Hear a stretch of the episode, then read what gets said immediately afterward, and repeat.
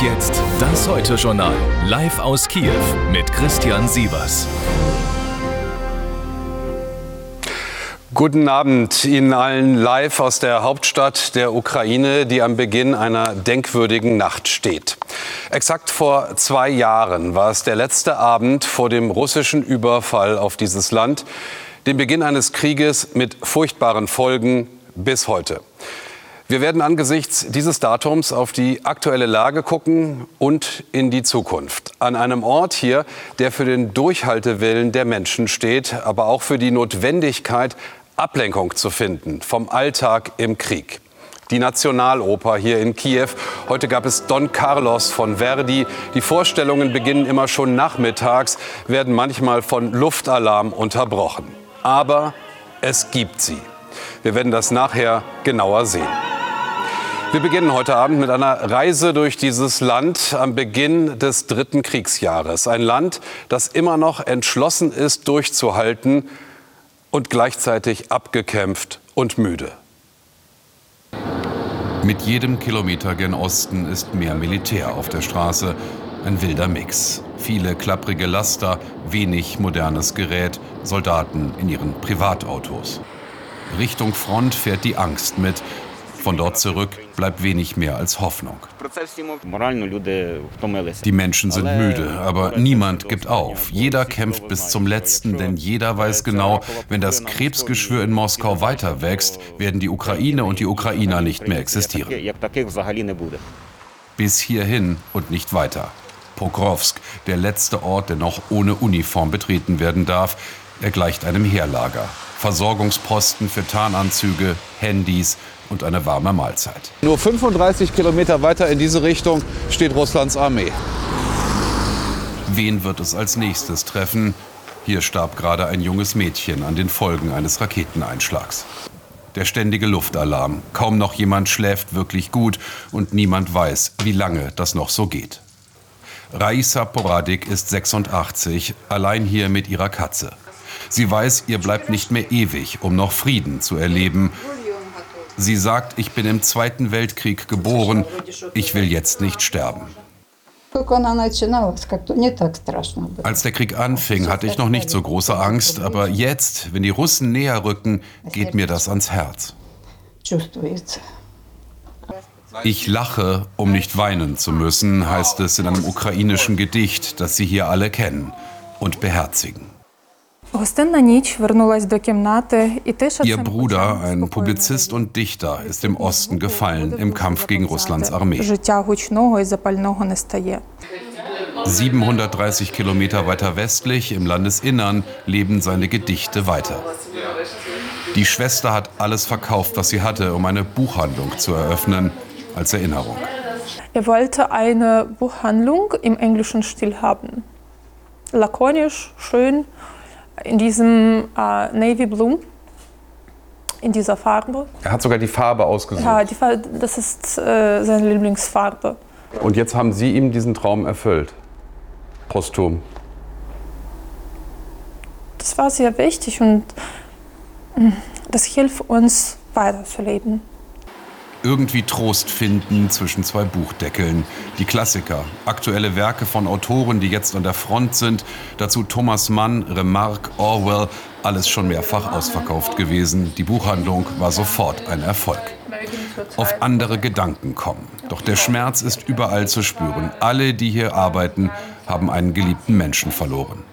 Wir haben schon keine Angst. Sie sind schon nach der Angst? Äh, ja. Ich meine, wir haben so viel gefüllt und überlebt und äh, ich möchte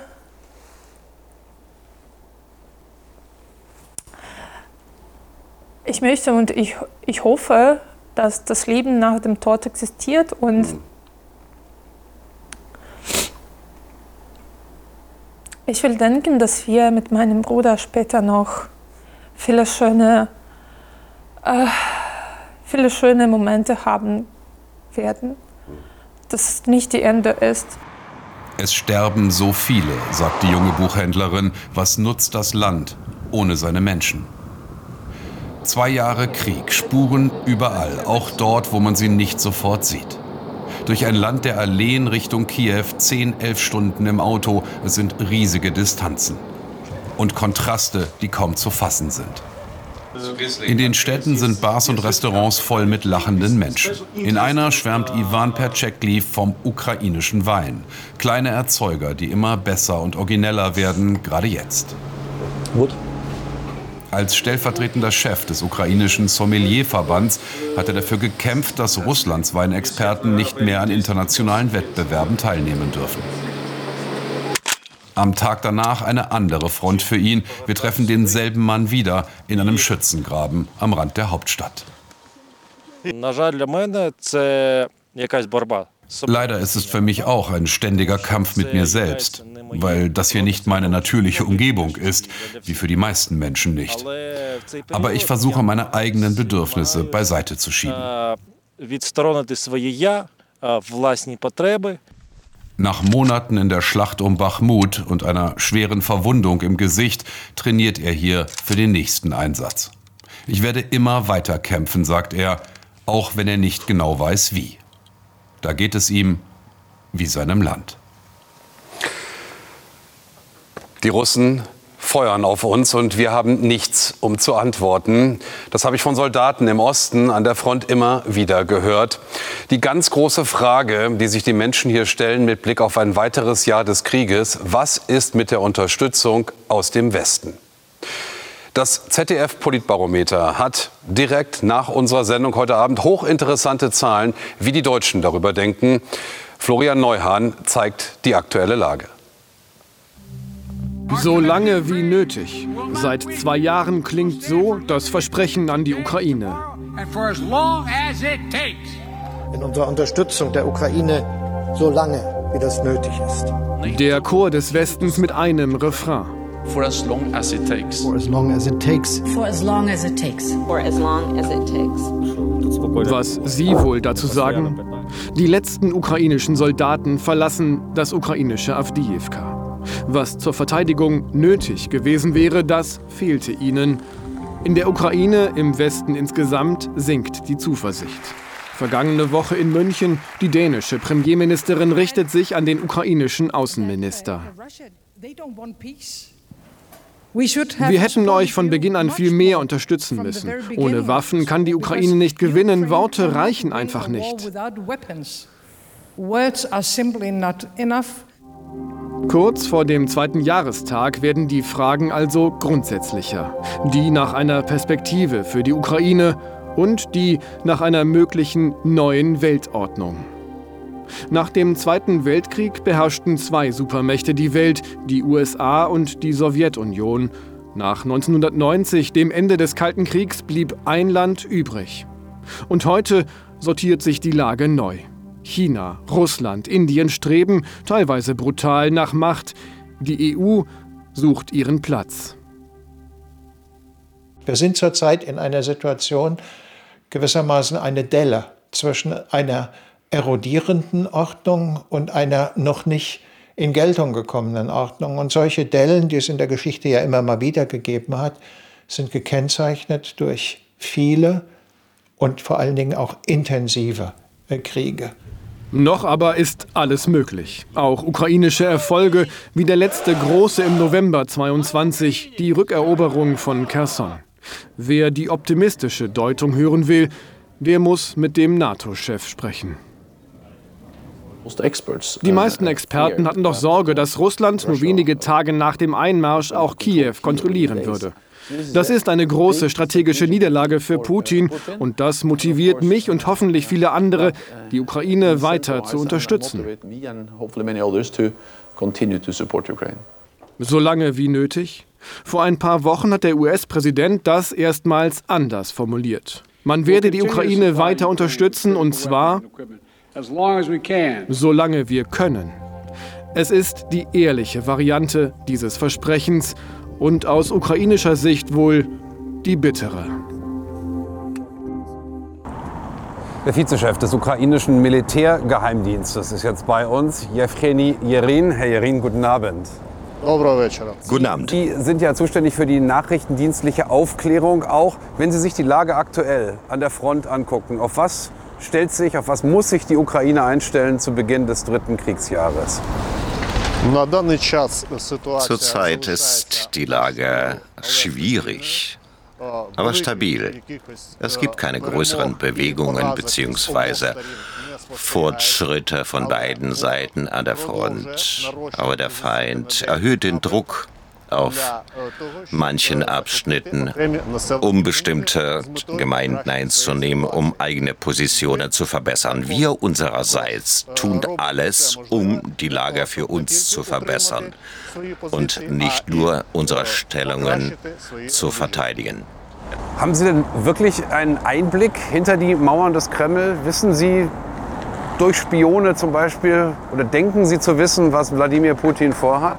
Ich würde das so formulieren. Wir wissen das, was wir wissen müssen. Da kommt es, das wissende Lächeln des Geheimdienstlers. Sie sind ja auch verantwortlich für Spionageaktionen in Russland und in den von Russland besetzten ukrainischen Gebieten. Ähm, man sagt auch für Tötungsaktionen. Glauben Sie, dass Sie damit im Moment das Blatt wenden können? Ich kann Ihnen natürlich keine Einzelheiten und keine Details unserer Aktivitäten verraten. Ich würde nur eins sagen. Der Feind äh, muss durch unsere Aktivitäten, durch die Aktivitäten des militärischen Geheimdienstes der Ukraine so fühlen, dass überall ihn, auf ihn die Gefahr lauert. Sowohl auf den besetzten als auch auf dem eigenen Gebiet. Der Feind muss wissen, er wird vernichtet.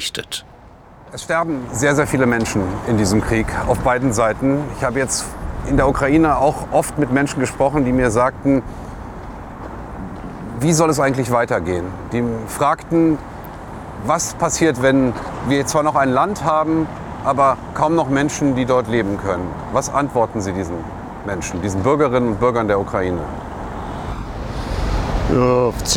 Im Verlauf unserer Geschichte haben wir immer Opfer erbracht. Das ukrainische Volk kämpft seit Jahrhunderten für die eigene Existenz und in dieser Zeit haben wir immer Opfer gehabt. Der Verbrecher aus Moskau hat auf verschiedene Art und Weise versucht, unser Volk zu vernichten. Wir haben es damals überstanden und ich hoffe, wir werden das auch jetzt. Jewgeni Jerin, der Vizechef des ukrainischen Militärgeheimdienstes, herzlichen Dank, dass Sie heute bei uns waren. Vielen Dank. Alles Gute. Und das Gespräch haben wir vor der Oper, hier direkt vor der Oper, mitten in Kiew heute Abend aufgezeichnet. Jetzt sind wir zurück in diesem wunderbaren Saal und schauen, was noch wichtig war heute in der Welt. Die Nachrichtenzusammenfassung. Und die hast du, Hanna. Ja, guten Abend auch von meiner Seite. Der Bundestag hat die teilweise Freigabe von Cannabis beschlossen. 404 Abgeordnete stimmten für den umstrittenen Entwurf, 226 dagegen. Für Erwachsene soll ab April der Besitz von bis zu 25 Gramm Cannabis in der Öffentlichkeit erlaubt werden. Zu Hause sind es bis zu 50 Gramm. Zudem dürfen maximal drei Hanfpflanzen angebaut werden. Der Bundesrat könnte das Vorhaben noch verzögern. Weiteres Thema im Bundestag war heute der Einsatz der Bundeswehr im Roten Meer, für den das Parlament nun grünes Licht gegeben hat. Die Fregatte Hessen hat sich bereits auf den Weg gemacht. Sie soll helfen, Handelsschiffe in der Region vor Angriffen der Husi-Miliz zu schützen. Zudem stimmte das Parlament für das geänderte Wachstumschancengesetz. Ob es am 22. März auch den Bundesrat passieren wird, bleibt allerdings ungewiss. Die Union hatte dem Kompromissvorschlag im Vermittlungsausschuss nicht zugestimmt abgestimmt. EU-Kommissionspräsidentin von der Leyen hat angekündigt, dass in der nächsten Woche eingefrorene EU-Gelder in Milliardenhöhe für Polen freigegeben werden sollen. Das sagte sie bei einem Besuch in Warschau. Konkret gehe es um eine Summe von bis zu 137 Milliarden Euro. Von der Leyen lobte dabei die Bemühungen der neuen polnischen Regierung, die Rechtsstaatlichkeit im Land wiederherzustellen. US-Außenminister Blinken hat Ausbaupläne für israelische Siedlungen in palästinensischen Gebieten kritisiert. Neue israelische Siedlungsaktivitäten in den besetzten Gebieten stünden nicht im Einklang mit dem Völkerrecht. Blinkens Äußerungen stellen eine Abkehr von der bislang geltenden Haltung der USA dar, die noch aus der Zeit von Ex-US-Präsident Trump stammt. Österreichs ehemaliger Bundeskanzler Sebastian Kurz ist vom Landgericht Wien wegen Falschaussage zu einer Bewährungsstrafe von acht Monaten verurteilt worden. Das Gericht sah es als erwiesen an, dass Kurz im Jahr 2020 im Parlamentarischen Untersuchungsausschuss zur Ibiza-Affäre gelogen hat. Das Urteil ist aber noch nicht rechtskräftig. Der Rundfunkbeitrag für die öffentlich-rechtlichen Sender soll ab 2025 um 58 Cent pro Monat steigen. Das ist die Empfehlung der Kommission zur Ermittlung des Finanzbedarfs KEF. Der Beitrag läge damit bei 18,94 Euro monatlich. Nun müssen die Bundesländer entscheiden. Einige Ministerpräsidenten hatten bereits vor Monaten erklärt, dass sie eine Erhöhung nicht mittragen werden schauen wir auf die Wirtschaft und die Ukraine. Nachdem das Bruttoinlandsprodukt im ersten Kriegsjahr noch massiv eingebrochen war, hat sich das im zweiten etwas gebessert. Und das ist auch für die Wirtschaft hierzulande bedeutend. Frank Bethmann, investieren denn nun auch deutsche Unternehmen wieder vermehrt in die Ukraine? Ja, sie investieren wieder, vor allem aber die Konzerne, die bereits vor Ausbruch des Krieges vor Ort waren. Um die 25 deutsche Produktionsstätten gibt es in der Ukraine. So fertigen dort Bayer, aber auch der Autozulieferer Leoni. Leoni dabei eine besondere Geschichte. Mit Kriegsbeginn wollte die Konzernleitung die Fertigung dort beenden. Nach zwei Jahren wird immer noch produziert und das derzeit im Dreischichtbetrieb. Die Bundesrepublik sprach im vergangenen Jahr Investitionsgarantien in Höhe von 55 Millionen Euro aus. Vor allem Erweiterungsinvestitionen in die Werke vor Ort wurden damit finanziert. Deutsche Neuansiedlungen in der Ukraine bleiben die Ausnahme. Wer investiert schon gerne in ein Land, wo Krieg herrscht und keiner weiß, wie der Frieden einmal aussehen könnte? Die Unsicherheit also ein großes Investitionshemmnis nach wie vor. Vielen Dank, Frank, für diese Einordnungen. Wir sind zurück hier in Kiew auf der Bühne der Nationalen Oper mit Prima Ballerina Anastasia Shevchenko. Frau Shevchenko, guten Abend, schön, dass Sie bei uns sind. Diese Oper hat mit Ausnahme der ersten drei Monate direkt nach Kriegsbeginn immer gespielt. Also immer Programm gehabt, Oper, Ballett, Tanz. Wie wichtig ist das für die Menschen hier, gerade in Zeiten des Krieges? Das ist sehr wichtig. Und ich bin froh, dass wir die Möglichkeit haben zu arbeiten und dem Publikum, das zu unseren Aufführungen kommt, positive Gefühle zu vermitteln. Denn es ist eine schwierige Zeit und ich denke, jeder von uns braucht einen Moment der guten Gefühle. Und bei einer Aufführung wie diese hier gibt es viele solcher Momente, sodass man in eine andere Welt abtauchen und die Schönheit der Kunst genießen kann. Jetzt ist es ja so, dass wenn ein Luftalarm kommt, auch wenn er jetzt zum Beispiel käme, dann äh, was machen Sie dann? Was passiert dann tatsächlich hier mit der Vorstellung? Wenn der Luftangriff beginnt, bedeutet das, dass Gefahr besteht. Daher wird das gesamte Publikum aufgefordert, in einen Bunker zu gehen. Der Vorhang wird geschlossen und alle Künstler begeben sich ebenfalls in den Luftschutzbunker, an einen sicheren Ort und warten, bis der Alarm zu Ende ist. Wenn der Alarm zu lange dauert, muss die Vorstellung leider verschoben werden. Was wir aber wollen, ist weitermachen. Das heißt, wir versuchen die Aufführung wie geplant zu beenden. Denn unser Wunsch ist es, dass die Zuschauer wiederkommen.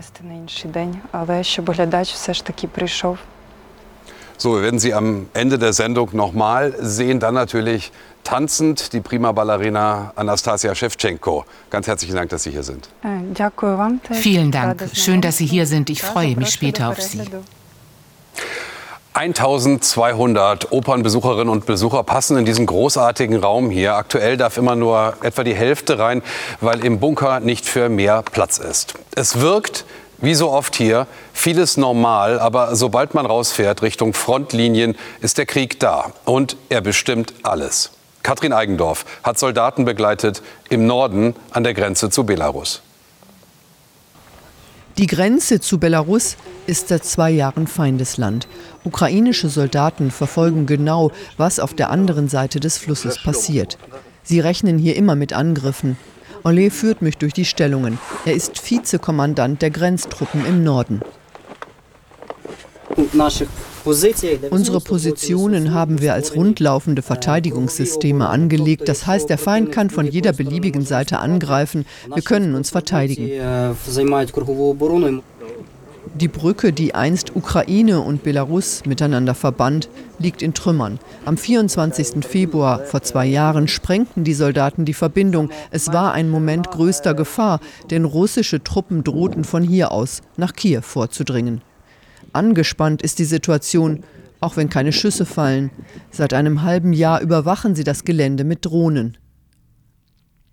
Wir sehen sowohl die Technik als auch Leute. Wir können auch Gruppen von Saboteuren sehen, nicht nur am Tag, auch in der Nacht. Die Drohnen haben Wärmebildkameras. Am Rande der Straße erinnert noch vieles daran, dass hier noch vor zwei Jahren einer der wichtigsten Grenzübergänge zwischen der Ukraine und dem Nachbarn Belarus war. Jetzt ist das gesamte Gelände vermint, nur in Begleitung der Soldaten darf ich hier entlanglaufen. Eine Gefahr ist es besonders für Zivilisten, denn nicht überall gibt es Markierungen. Lange wollen sie sich hier draußen nicht aufhalten. In den Stellungen unter der Erde haben sie sich eingerichtet. Hier leben sie. Nunmehr schon seit zwei Jahren sind viele im Einsatz. Wie lange wollen sie das noch durchhalten? Wir stehen hier auf unserer Erde und wir stehen hier fest. Wir machen alles dafür. Keiner der Soldaten des Grenzschutzes ist bereit, nur ein Stück unserer Erde aufzugeben. Mehr militärische Unterstützung der westlichen Partner, das geben Sie uns noch mit, würden Sie sich wünschen. Kathrin, guten Abend. Es ist ja wirklich schwierig, hier in der Ukraine all diese Eindrücke tatsächlich übereinander zu bekommen. Ähm, viel Planlosigkeit einfach. Man weiß wirklich nie, mit was man rechnen muss. Du berichtest seit Jahren aus der Ukraine und natürlich auch fürs ZDF seit Kriegsbeginn hier. War das abzusehen, dass dieser Krieg mal zwei Jahre lang dauern würde und ja immer noch andauert? Ich persönlich habe damit nicht gerechnet. Und wenn man sich die Prognosen anguckt, sind eigentlich alle schiefgelaufen. Zu Anfang haben wir gedacht, das kann die Ukraine höchstens ein paar Wochen durchhalten und knickt vor Russland ein, vor dieser Übermacht militärisch. Ähm, dann ist alles ganz anders gekommen. Dann haben wir die Ukraine im Aufwind gesehen. Und jetzt erleben wir eine Phase, wo klar wird, dass der Westen das Land zwar unterstützt, aber nicht beherzt genug unterstützt hat. Wir sehen die Ukraine vor allem im Osten in der Defensive. Sie ist an bestimmten ja, Abschnitten der Front nicht mehr, mehr in der Lage, Städte zu verteidigen. Und das ist natürlich sehr bitter, auch für die Moral im Land, dass einfach dieser Krieg nicht schnell zu beenden ist. Das ist die bittere Bilanz, die wir heute ziehen müssen. Und welche Optionen hat dann die Ukraine jetzt im beginnenden dritten Kriegsjahr noch? Ja, es ist so, dass es eigentlich alternativlos ist. Dieser Begriff, den wir immer gerne benutzen, kriegsmüde, der gilt für die Ukrainer nicht, sondern sie müssen ihr Land verteidigen. Und ich denke, sie sind in der Mehrheit auch entschlossen, es zu verteidigen. Nicht nur die Soldaten, sondern wir erleben ja hier auch eine sehr, sehr starke Zivilgesellschaft, die sich hier auch engagiert und auch ihr Leben riskiert. Und ich denke, das Problem ist, dass es fragwürdig ist, können die Ukrainer diesen Krieg in dieser Form noch so lange durchhalten? Sie wollen es, ja. Aber ich glaube, ohne beherzte, ja, beherztes Engagement des Westens, ohne entsprechende Waffenlieferung wird das so nicht möglich sein. Und man fängt, das höre ich jetzt in der Ukraine durchaus auch schon an, darüber nachzudenken, was sind Optionen, mhm. wenn wir es nicht schaffen? Können wir Land abtreten? Was wären Möglichkeiten, hier diesen Krieg zu beenden? Katrin Langendorf, herzlichen Dank für diese Analyse heute Abend hier bei uns. Ja, es ist die Nacht, in der vor zwei Jahren ein grausamer Krieg begann. Er fordert viele Tote. Er fordert auch die Solidarität eines ganzen Landes und der Welt. Wir haben hier viel Leid gesehen, Tränen und immer auch den Willen, die Hoffnung nicht zu verlieren an eine Zukunft in Frieden. Die Sehnsucht nach Trost ist groß in diesem Land und da möchte Anastasia Schewtschenko ihren Beitrag leisten. Die Prima Ballerina der ukrainischen Nationaloper. Sie, ja, sie tanzt jetzt den Schwan aus dem Karneval der Tiere für uns und für ihr Land. Und damit verabschiedet sich die kleine Ukraine-Crew des Heute-Journals für heute hier aus Kiew. Einen guten Abend.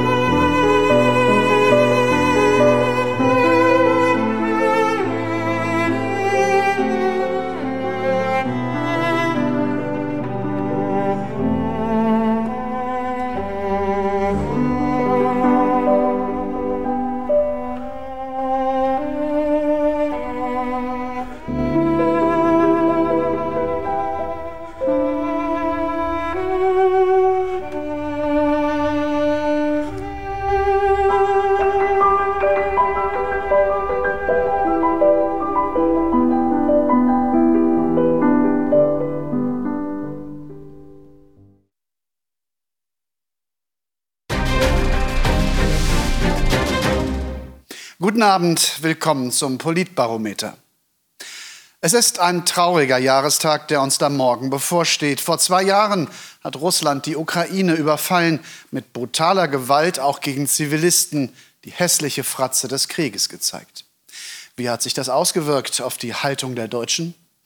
Je mehr die Ukraine unter Druck gerät, mit viel zu wenig Soldaten, Waffen und Munition, desto klarer ist der Rückhalt bei den Befragten.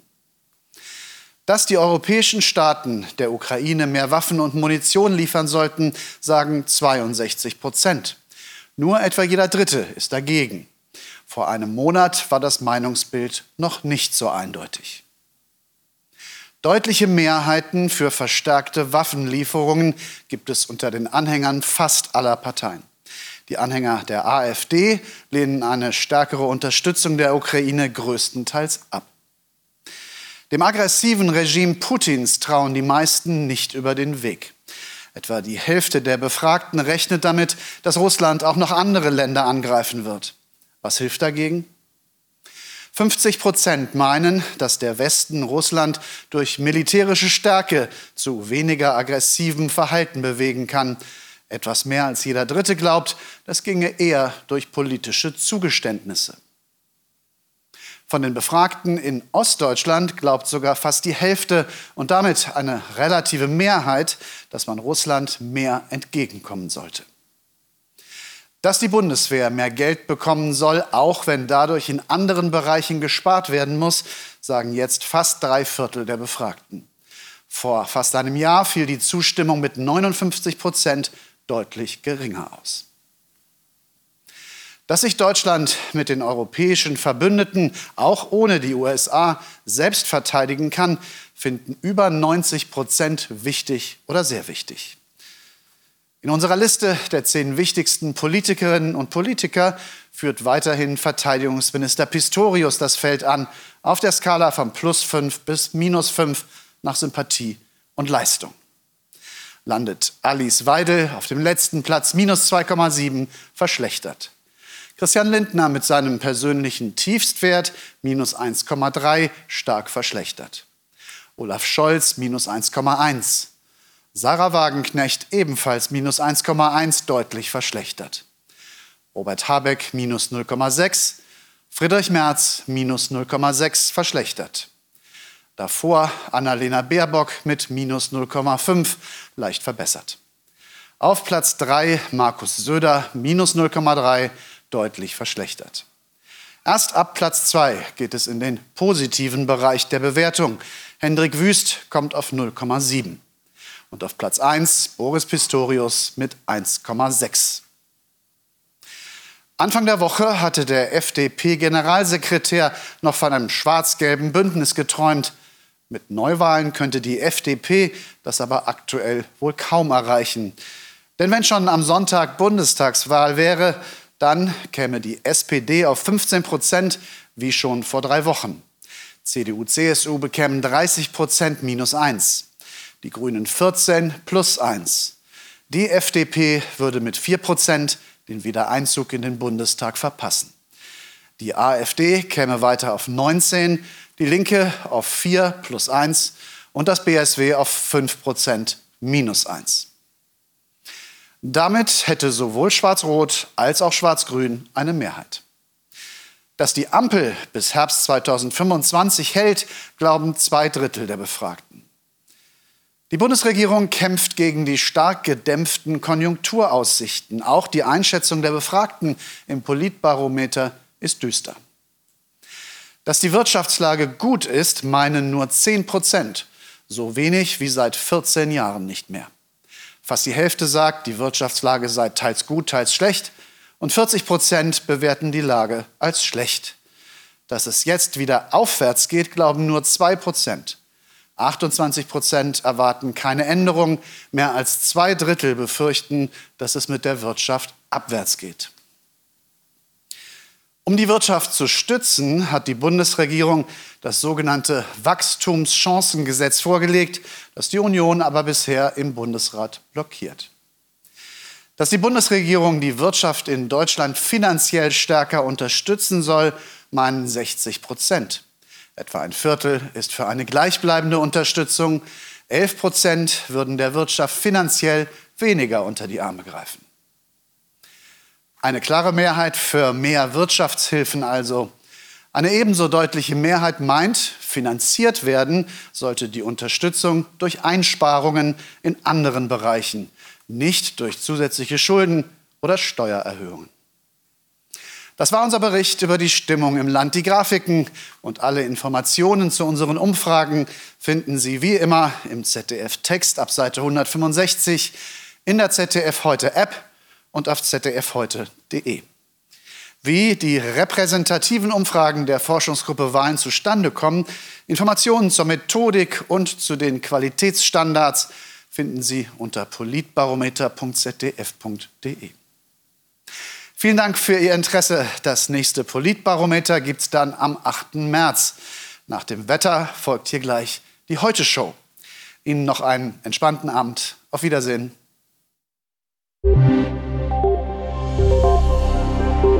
Schönen guten Abend und herzlich willkommen zum Wetter. Das Wetter hat sich ja beruhigt und der Regen und die Schneefälle in den höheren Lagen im Südosten in Bayern lassen auch allmählich nach, denn dieses Tief hier verabschiedet sich nach Norden. Aber das nächste Tief liegt schon auf der Lauer und das bringt morgen einige Regen- und Schneeschauer.